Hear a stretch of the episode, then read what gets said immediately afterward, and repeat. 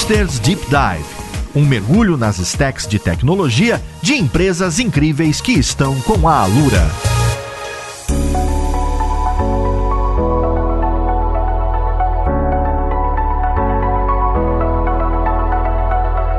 Caríssimo ouvinte, seja muito bem-vindo a mais um episódio do seu podcast favorito. Esse aqui é o hipsters.tech, nessa edição do Deep Dive. O Deep Dive é uma temporada que a gente faz com grandes empresas para conhecer melhor da sua tecnologia, do seu time, como que trabalham pensando em produto e código. E essa edição a gente está com o Bradesco e para esse episódio a gente vai falar de cliente centrismo e ver como que tudo isso puxa a tecnologia e operação dentro desse banco que é uma das maiores empresas do país. Vamos lá, podcast, com quem que a gente vai conversar? Música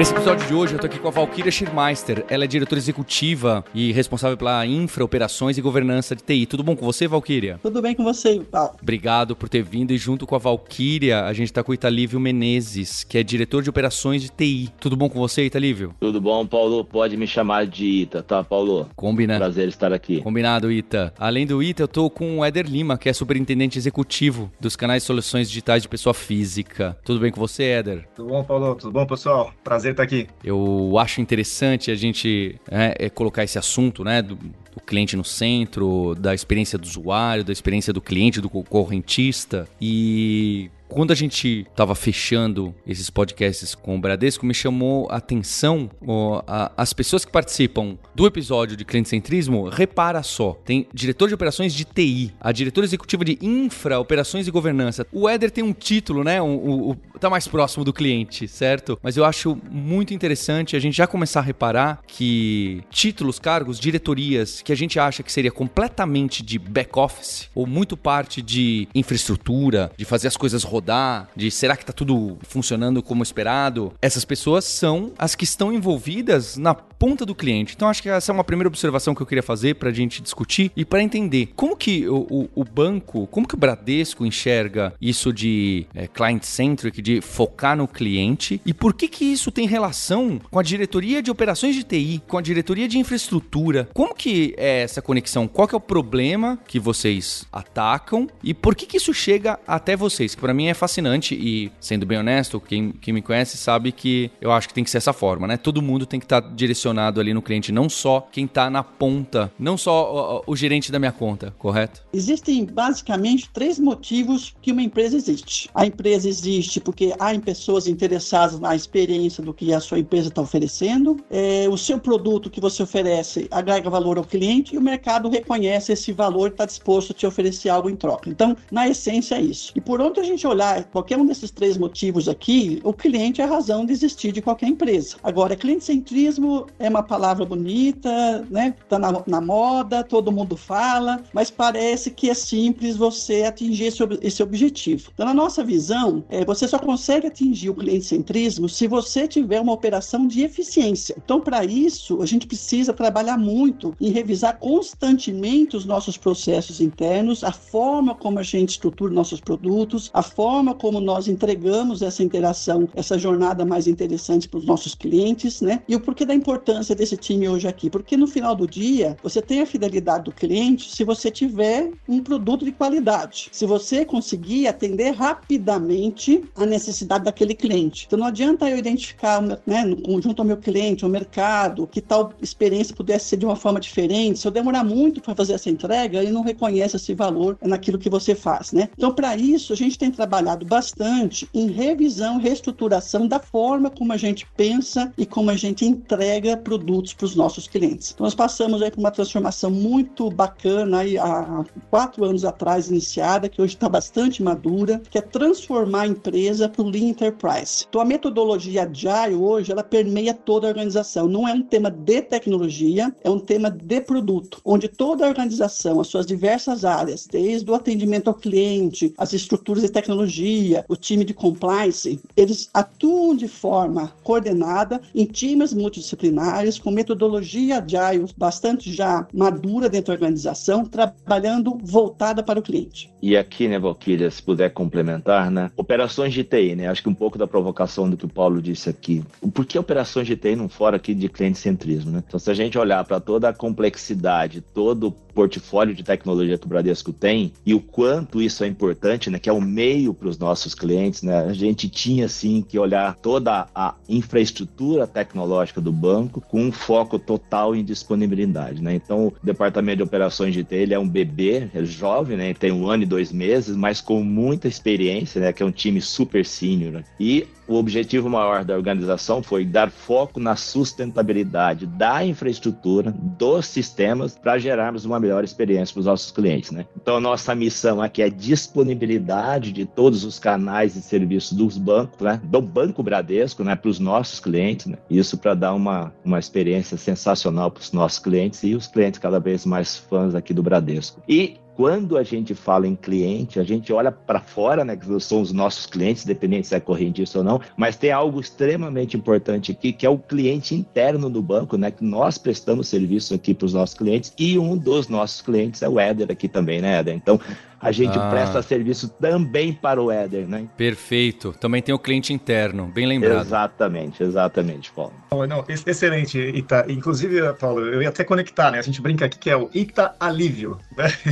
Sem dúvida, é um suporte muito forte aqui para nós, né? Então, eu, eu, representando aqui a frente de experiência com a nossa área de Bradesco Experience, né? Parece que a gente fala, ah, essa é uma área de experiência. Não, negativo, né? Experiência, dados, segurança, são áreas horizontais. Então, todo mundo respira isso. Nós só ajudamos aqui a disseminar. E quando eu olho aqui para frente de canais, que é justamente esse cliente do ITA, é a testa de ferro, né? É onde o cliente está, é onde ele encosta ali e precisa desse apoio. E a gente tem um mantra Bradesco que é performance é a experiência. Né? A experiência não é só a jornada ali, o que o cliente vê, né? A performance também é a experiência. E é por isso que o ITA é tão importante aqui, todas as frentes de tecnologia para ajudar a gente, né? É, quando a gente pensa que hoje um cliente é muito mais severo nas suas escolhas, ele tem muito mais, um portfólio muito maior para ele escolher que tipo de empresa ele quer trabalhar, a competitividade aumenta. E isso é ótimo, porque isso nos desafia desafia. É, tem uma, uma, uma coisa que, que, todo mundo brinca né, internamente, que é assim, né? É muito mais fácil uma empresa nova, porque você já nasce com esse drive do que, do que é o mercado hoje. Né? O desafio dúvida. é manter sem a dúvida. tradição e trazer inovação, né? Não, e é o que sem, a gente trabalha é, aqui. Exatamente, Éder. Acho que esse, esse podcast, o que eu acho interessante das empresas que têm décadas, é essa diferença. A transformação digital só aconteceu nas empresas que têm décadas, né? Porque se, se a startup tem cinco anos, não teve transformação nenhuma, ela já nasceu transformada. Então o desafio, o desafio é, ju, é, é justo aqui, faz todo sentido. Mas um ponto interessante, viu, Paulo, que é, você comenta, né, que as, as, as novas já nasceram dentro da transformação digital, mas daqui 5, 6 anos elas serão incumbentes como nós. Então acho que a capacidade que as empresas têm de se transformar todos os dias é o grande diferencial. Então é olhar né, para o mercado, olhar para o comportamento do cliente e constantemente revisitar a, o seu modelo operacional para essa entrega de valor. Então esse foi um trabalho que o grupo todo aqui, né, do, do banco banco realizou nos últimos quatro anos. Ah, mas terminou o trabalho? Não, porque o que terminou agora nós precisamos rever de novo, né, Edrita? E vamos revisitando, e vamos revisitando. Então, acho que essa capacidade de se adaptar rapidamente ao contexto, porque daqui três, quatro anos, né, com chat de BT, tudo que vem pela frente, computação quântica, a sociedade, as empresas terão um outro contexto. Então, acho super importante, nesse contexto do cliente-centrismo, a capacidade que as empresas precisam desenvolver e manter viva para essa adaptabilidade idade. Éder, você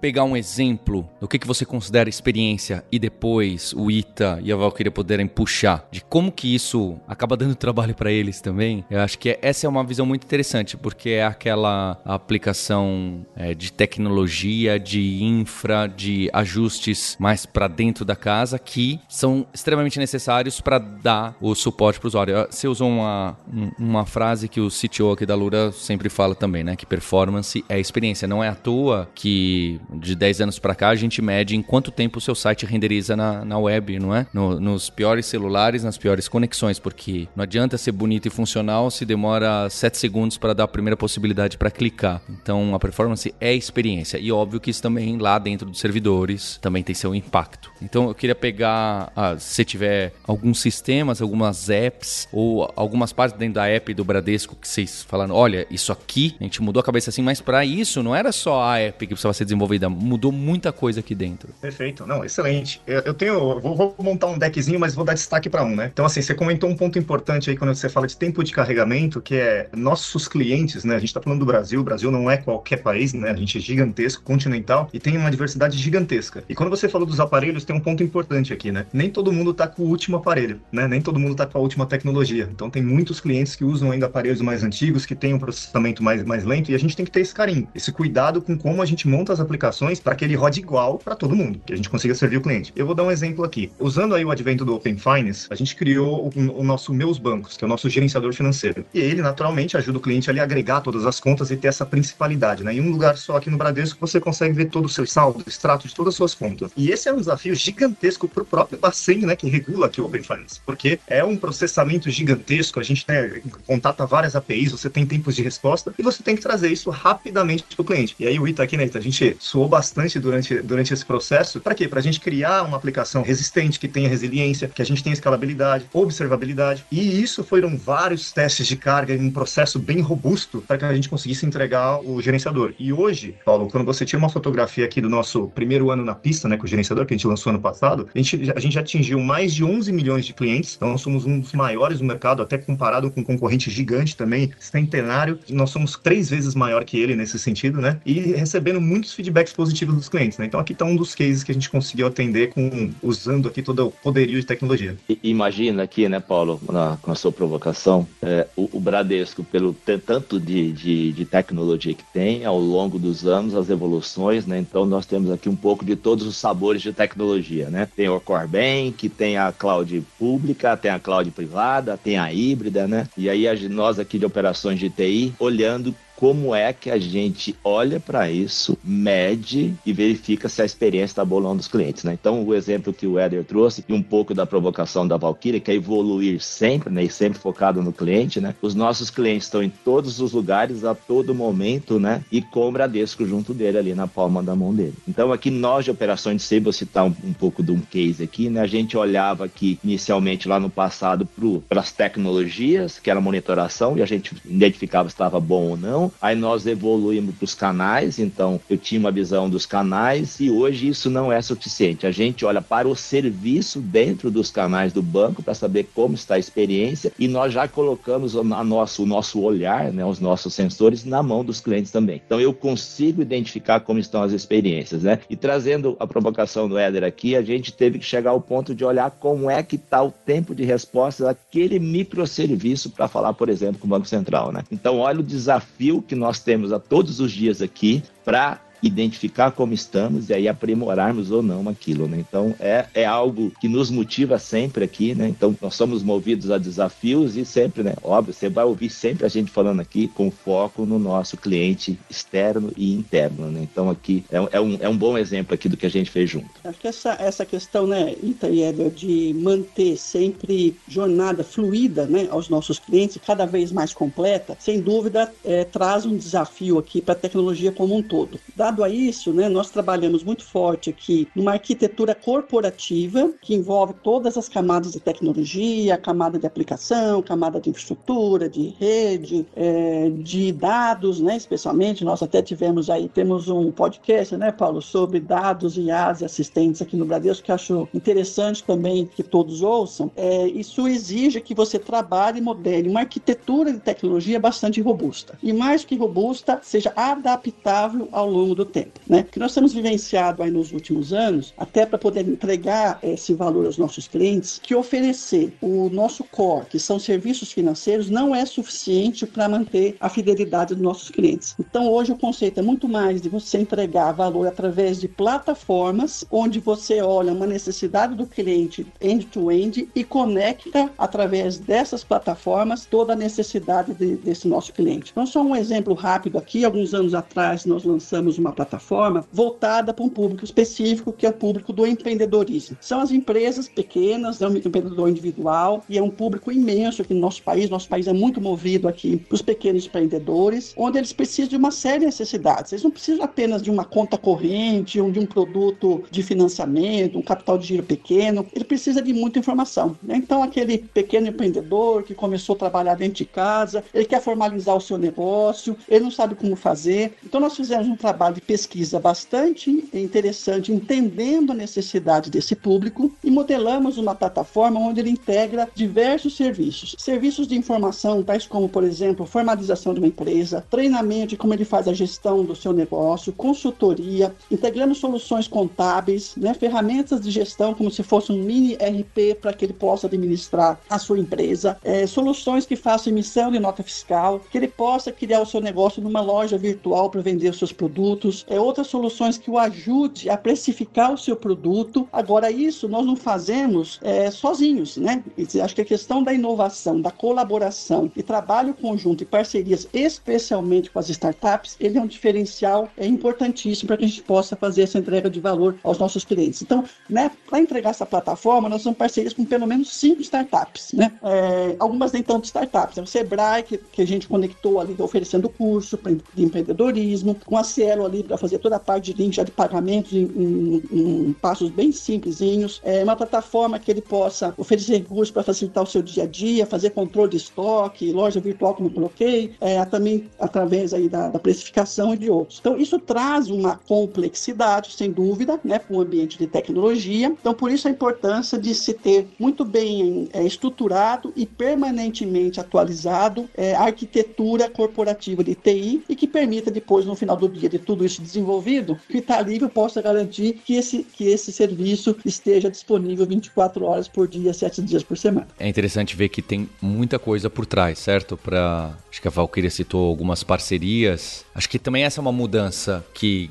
grandes empresas que foram né, inteligentes sacaram que não podiam ficar tão isoladas e querer ter tudo dentro do parque de tecnologia. E não era óbvio lá atrás. Você vê que mesmo Microsoft e outros eram mais fechadas, né? muito mais fechadas. E aí tem um momento que fala: não, pera lá, sozinho aqui a gente vai. Tá todo mundo ali se conversando, todo mundo usando um serviço do outro. Se a gente ficar aqui, os outros vão ganhar essa rede. Eu acho também fundamental isso do que a Valkyria colocou até a loja, né? Porque você tá, já tá pensando, não, peraí, a gente tem cliente, em pessoa jurídica que tem pequenas lojas online, então o e-commerce pra gente faz sentido a gente estudar e ver o que, que é possível. Então, para entender, tem, tem soluções que foram pensadas até específicas por seg pequenos segmentos, eu vou ser sincero, né? É, são fatias super específicas de pessoas jurídicas, por exemplo, ou até de pessoas físicas, e ó, isso aqui é uma feature para ajudar a vida dessa pessoa que faz e-commerce e precisa dividir o pagamento ainda. Eu não sei, né, exatamente qual é o problema, mas tem esse nível de detalhe para esse nível de Não é à toa que banco é complicado, né? Não, não é complicado, ele é abrangente, Paulo. Abrangente, é abrangente. ótimo,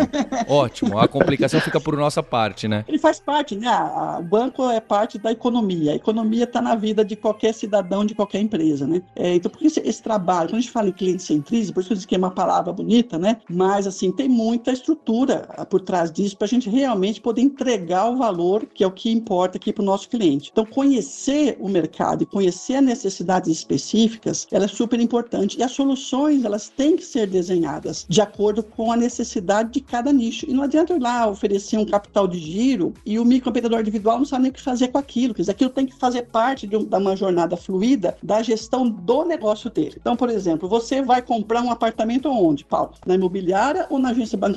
Perfeito. Uma imobiliária, né? Então, nós integramos todos os nossos produtos de crédito imobiliário em parcerias com imobiliário. Temos uma parceria de sucesso com a LX, que é a hora que você está lá procurando seu apartamento, você quer em tal região, papapá, ali você já, já fecha o seu negócio, faz um financiamento imobiliário, você sai com o seu apartamento comprado. E você não se desloca da sua casa, vai ter uma agência, conversar com o gerente, olha, eu queria um financiamento, assim, assim, assado, certo? Então, acho que esse é o, o novo modelo de entrega de valor aos nossos clientes. Nós temos que identificar onde está nosso cliente, qual a necessidade e levar a solução onde ele está. Valkyria, então, de deixa eu entender, eu gostei desse exemplo porque me, me surpreendeu, eu não imaginava que já estava assim. É, então, tem é, imobiliárias que podem usar é, ou se integraram.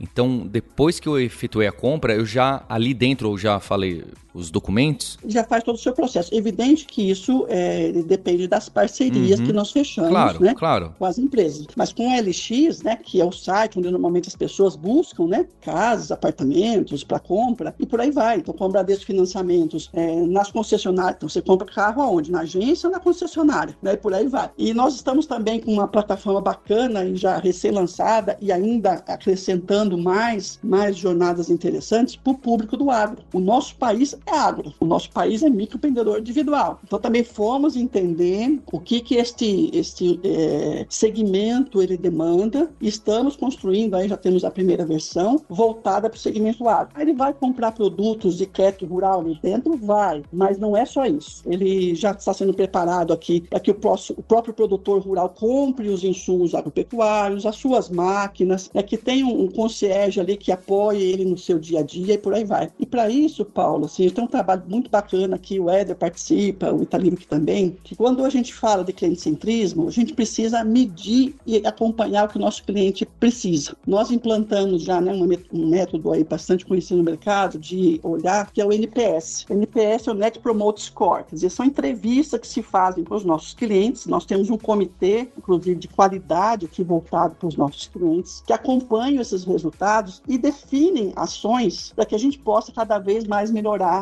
esse nosso, nosso NPS. Você não tem ideia, assim, do feedback, das ideias, dos insights que os clientes nos trazem. Não é a turma aqui do núcleo, da Cidade de Deus, que, que vão ter as ideias. São os nossos clientes que nos trazem isso, né? Nós temos, por exemplo, aqui nossos cartões de crédito, né? Principalmente aqui para o segmento Prime, com uma série de benefícios muito interessantes. Mas nós percebemos também que eles não utilizavam esses benefícios. E foi através dessas conversas com os nossos clientes, esses feedbacks, que nós criamos o Prime Viagens, que é uma assessoria para que o cliente faça seu planejamento de viagem. Não adianta eu dizer que o cartão de crédito tem benefício de uns X% no hotel, se ele fizer reserva com o nosso cartão, que ele tem um seguro viagem, não precisa pagar um seguro, por exemplo, quando ele alugar o carro dele. Se você não der essa assessoria e não der esse tratamento diferenciado. Então, acho que é, esse é um ponto que nós temos trabalhado muito e temos inúmeros outros exemplos aí que o Éder tem trabalhado bastante forte também nisso. Quando a gente, Paulo, quando a gente olha aqui para NPS, né, ou, ou, olhando a voz do cliente como um todo, são esses insights que mudam a, nossa percepção de como a gente faz o nosso trabalho. Então, a, a Valkyrie deu um exemplo excelente aqui, que é assim, muitas das soluções nós tínhamos dentro de casa. O cliente não via, na forma como a gente comunicava, a forma como a gente levava isso para ele não era clara. Então, essas adaptações, esses novos modelos de interação subiram muito a barra. E a percepção é imediata, né? O cliente percebe que ele foi ouvido. E eu acho que é um pouco disso que a gente tenta respirar todo dia. Não é fácil, porque é, como a Valkyria comentou, né? O Ita falou, é gigantesco, né? A gente, nós não somos complexos, nós somos abrangentes, né? E aí você vai desde um, um ecossistema agro de um MEI, que é completa em uma região afastada de uma metrópole. É completamente diferente do que a gente tem um jovem aqui numa grande metrópole, né? E a gente tem que conseguir olhar para esses dois mundos, criar uma tecnologia que serve os dois mundos, porque a gente precisa escalar. Não dá pra gente né, ficar gigantesco e, e cheio de, de manutenções, o Ita sabe bem disso, né? Então a gente precisa escalar, mas esse é o único caminho. É a gente conseguindo entender essas necessidades, achar essa congruência e criar principalmente uma visão de APIs, né, uma visão de Open APIs, que conseguem estar tanto nos nossos muros, lembra que o Bradesco é um universo gigantesco, né, do conglomerado inteiro, mas também fora dos nossos muros e inclusive, como a Valkyria comentou, no universo não financeiro do cliente, né, em pontos que assim, não tem a ver exatamente com o universo financeiro dele. A gente tem que estar lá para ajudar. E aí, através de, dessas Open APIs, a gente consegue lá. Acho que esse mundo, né, Paulo, o, o Ed já comentou um pouquinho aqui, né, de, das, das APIs, né, isso é um pouco mais técnico, mas como é que a gente se conecta com os nossos parceiros. A Valkyrie citou o exemplo das imobiliárias, né, das concessionárias,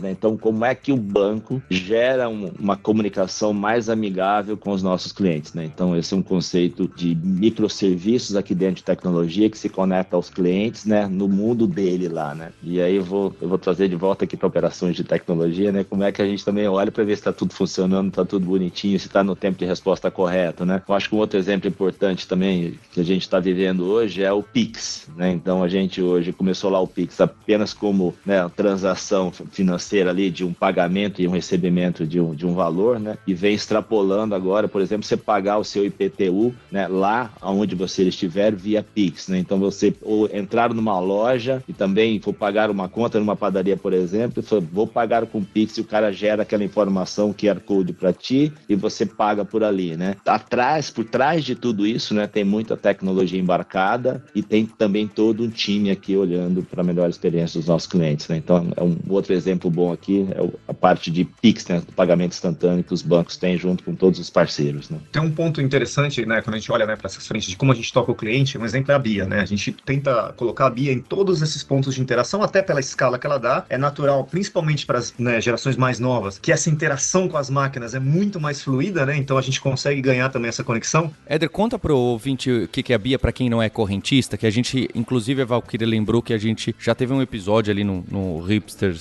sobre isso com a equipe do Bradesco, sobre inteligência artificial também. Você coloca pra gente o que é? Então, excelente, né? A BIA aqui, a tradução literal é Bradesco Inteligência Artificial, essa é a nossa área, que é a nossa plataforma de inteligência artificial, e a gente chama ela de BIA. Ela também é essa concierge, né, que fala com o cliente, que atende ele ali na ponta, né? Então a gente também tem essa personalização, vamos chamar assim, né? E é ela que a gente trabalha para tentar ganhar essa escala, atender a diversidade, até usando a inteligência artificial é muito mais fácil alcançar isso e conseguir falar com o cliente. E aí, conectando com o que a Valkyria comentou do NPS, um dos pontos que a gente é, pegou ali, de forma muito simples, era o cliente colocando né, a dificuldade que ele tinha de receber a fatura do cartão de crédito. Ou seja, localizar rápido, receber isso e tal. E isso onera uma central nossa, né, do cliente ter que ligar. Às vezes ele entende que esse é o caminho, né? E apesar de você ter isso no Internet Banking, você ter isso no app e tal, ele entende isso como um caminho. E a gente traz isso de uma forma bem simples para nossa BIA, nossa inteligência artificial, falando via WhatsApp, que é um dos canais mais difundidos no país. E o cliente facilmente vai lá e pede o extrato da fatura dele, a gente reduz absurdamente o tempo, né, de, de atendimento numa central, facilita a vida do cliente e entrega isso. São soluções aqui que a gente traz com tecnologia, ouvindo uma necessidade simples do cliente, né? E, de novo, estava dentro de casa, como a gente consegue inverter a nossa ótica e atender ele. Você tem ideia de quantas pessoas acessam o nosso app por dia? Não, acho que esse é um bom número, Valkyria, para saber. 15 milhões de acessos por dia e o ITA tem que manter tudo disponível. É um desafio grande. Até porque assim, 98% das nossas transações hoje são realizadas pelos canais digitais, né? Máxima de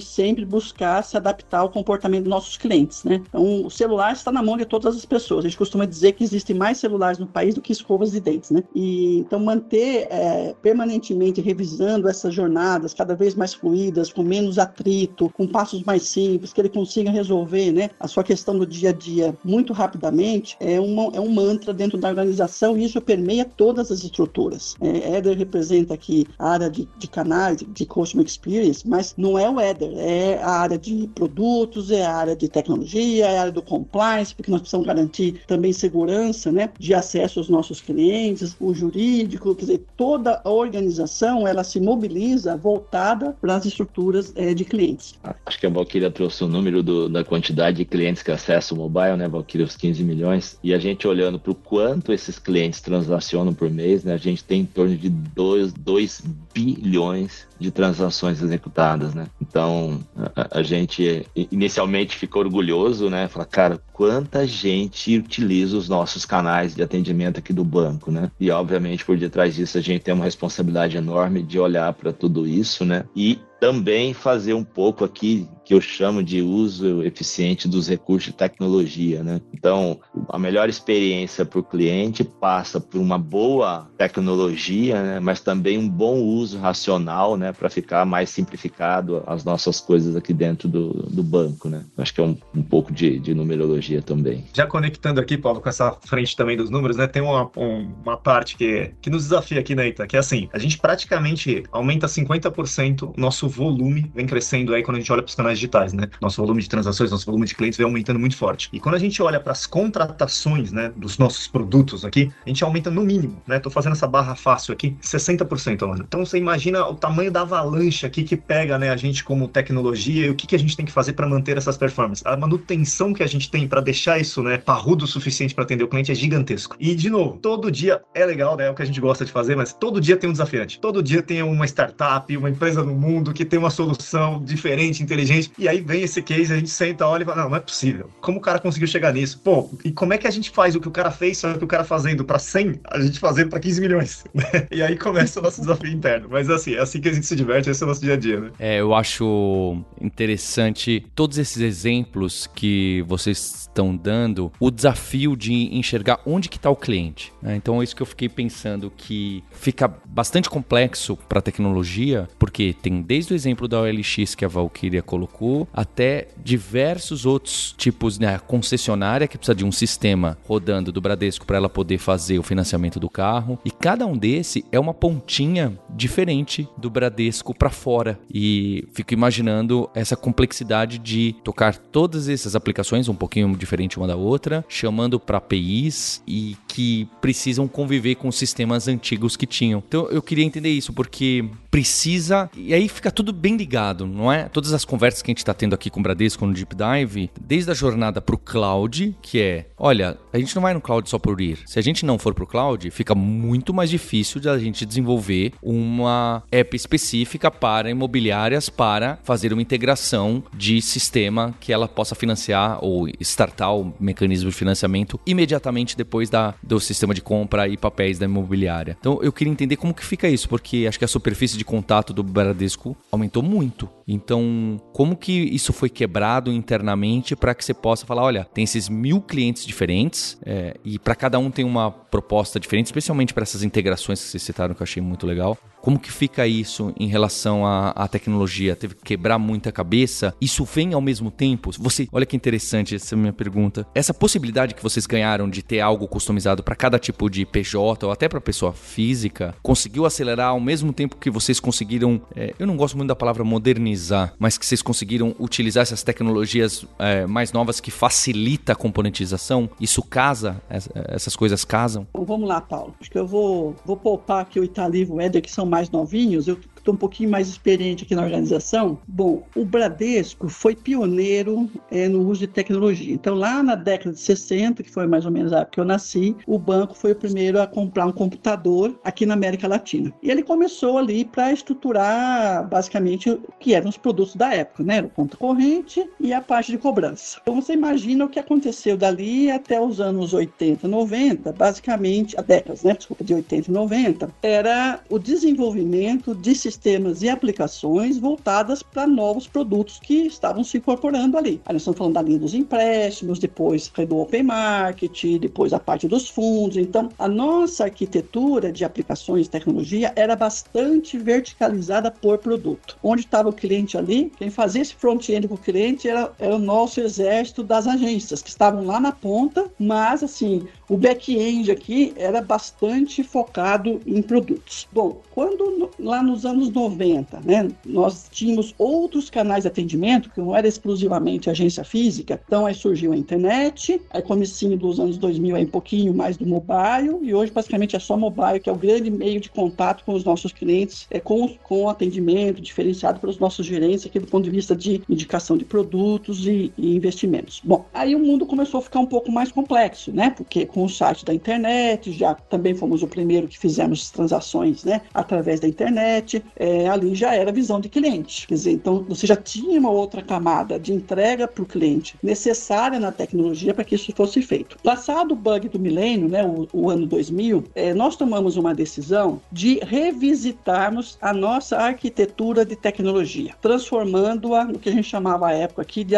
arquitetura orientada a serviços. E nesse trabalho, que foram por 10 anos mais ou menos, nós pegamos o nosso core bancário, que é os sistemas de empréstimos, os sistemas de fundos, fracionamos eles em grandes funcionalidades. Então, para você ter uma ideia, na época lá, né, nós tínhamos uma estrutura de contabilidade dentro de cada sistema de produto. Ou contabilidade, não, contabilidade é contabilidade. Nós vamos fazer um sistema de contabilidade e ele vai servir para todos os produtos do banco. O, a parte de alçadas, de aprovações, de negociação, comercialização. Então, a gente fez uma decomposição em alto nível das funcionalidades principais do que a gente chama de core bancário e revisitamos a arquitetura. Isso nos deu, do ponto de vista do core bancário e do legado, uma flexibilidade muito grande para aquilo que viria para frente que nós nem imaginávamos naquela época, que é esse mundo né, dos canais digitais, especialmente as plataformas digitais. Então, a nossa arquitetura corporativa ela foi construída em camadas. Então, nós temos uma camada que é o core bancário, que é basicamente é, a parte escritural, vamos dizer, dos produtos e serviços. Então, você fechou o empréstimo empréstimos, todo mês eu tenho que cobrar parcela, tenho que prestar contas, né? Mandar informações para a central de risco e por aí vai. Então, isso ali ele é uma camada ele está isolado. Aí nós criamos uma outra camada que nós transformamos esses grandes serviços, comprar um empréstimos, aplicar um dinheiro em APIs. Então, essa camada de APIs que eu chamo de uma grande biblioteca dos serviços financeiros. E depois nós fizemos uma outra camada que é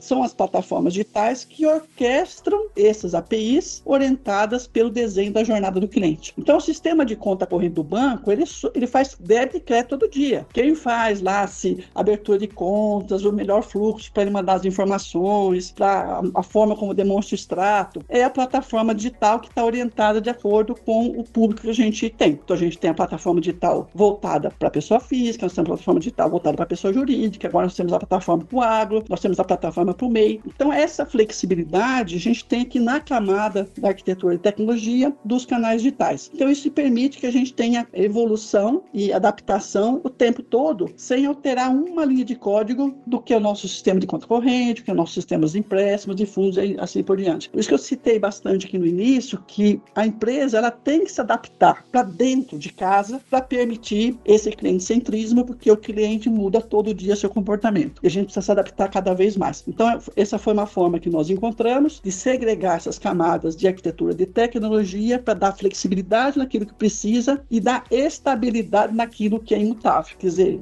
o saldo do Éder, do Ita e do Paulo, todo dia é débito e crédito que eles fizeram no dia anterior. Agora eu queria pegar o microfone e solta assim, Paulo, entendeu? e para todas essas jornadas, alguns exemplos que eu gostei bastante, como que vocês decidiram é, falar, peraí, vamos então integrar esse sistema com a LX, não é? Porque são ideias que podem simplesmente não dar certo, né? Não tem tração e, e ninguém usa. Ah, achei que todo mundo ia querer e na verdade ninguém queria. Então, como essas decisões, porque, de novo, aumenta muito a superfície de contato, é complexo manter tantas frentes, apps, subsistemas, é complexo. É, é, é, custoso, é difícil operar. E como que vocês tomam essa decisão para falar, não, peraí, estão pedindo muito isso ou não? É uma trend do mercado ou vocês ligam para os clientes às vezes para perguntar, e o que você está querendo? Como que funciona essa descoberta para realmente focar no cliente? Ok, tem muita parte que é analytics, imagino, mas como que fica a conclusão final? A pergunta é, é interessante porque a, a, a solução também toca a tecnologia, né? Então, o primeiro ponto é, como o Bradesco é muito robusto, e assim como outras grandes empresas, né? A gente tem diversos pontos de contato com o cliente, né? E um deles, sem dúvida nenhuma, é o NPS, é como a gente vai ali de forma ativa, né? Tentar coletar isso, mas também tem outros pontos que a gente está aqui de forma passiva, como nossas centrais, e quando você lê centrais, não é só um atendimento telefônico, né? Você tem a própria BIA, você tem as agências, você tem o gerente, você tem um especialista de crédito, um especialista imobiliário que recebe inputs. E a gente precisa varrer a corporação inteira para conseguir coletar esses inputs, achar essa congruência para achar uma oportunidade. Mas tem coisas que estão fora desse espectro, né? Parece parece gigantesco, mas estão. um exemplo esse que, que, a, que a Valkyria colocou. Como é que a gente entende que existe uma necessidade que está fora dos nossos muros, está lá na, na OLX, né, no cliente dele? Então, são através dessas coletas em comunidade de um tipo de nicho. Por exemplo, um crédito imobiliário. E a gente indo atrás de parceiros, também trocando essas informações sobre quais são os pontos de dores deles, para que a gente consiga chegar lá. E aí, naturalmente, a gente trabalha aqui com pesquisas qual e quant, né? E aí tem também a frente analítica gigantesca, por isso que eu comentei a brincadeira aqui que toca a tecnologia, que é, não adianta só coletar essas informações informações. Elas têm que ter uma relação de Pareto, elas têm que estar clusterizadas, elas têm que estar de, com fácil acesso, elas têm que ter histórico para a gente acompanhar, né? Então a gente também tem toda uma infraestrutura de dados aqui para suportar como a gente usa, usa essa informação do cliente para gerar essas soluções todas que a gente falou aqui durante todo o programa. Bem, queria agradecer a Valkyria, o Ita e o Éder e também a equipe do Bradesco novamente. Agradecer o apoio ao Hipsters, da comunidade de tecnologia da Lura do Brasil, que eu fico fascinado de entender mais como que empresas grandes que têm décadas é, conseguem continuar crescendo e inovando em tecnologia, dado que tudo que se já tem é, é difícil, complexo e precisa saber domar toda essa complexidade. Então fica aqui é, minha admiração, meus parabéns pelo desafio e a gente se encontra num próximo Deep Dive com o Bradesco. Até a próxima. Tchau.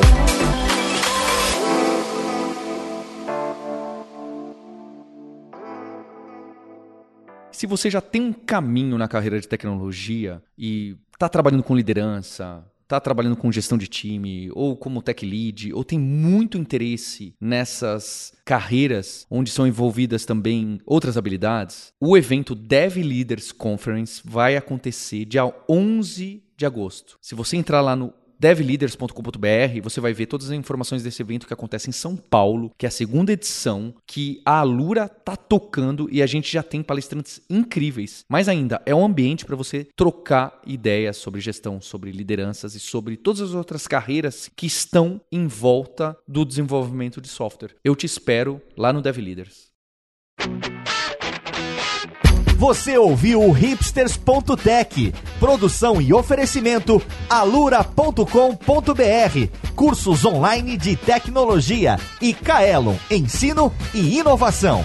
Edição Radiofobia, podcast e multimídia.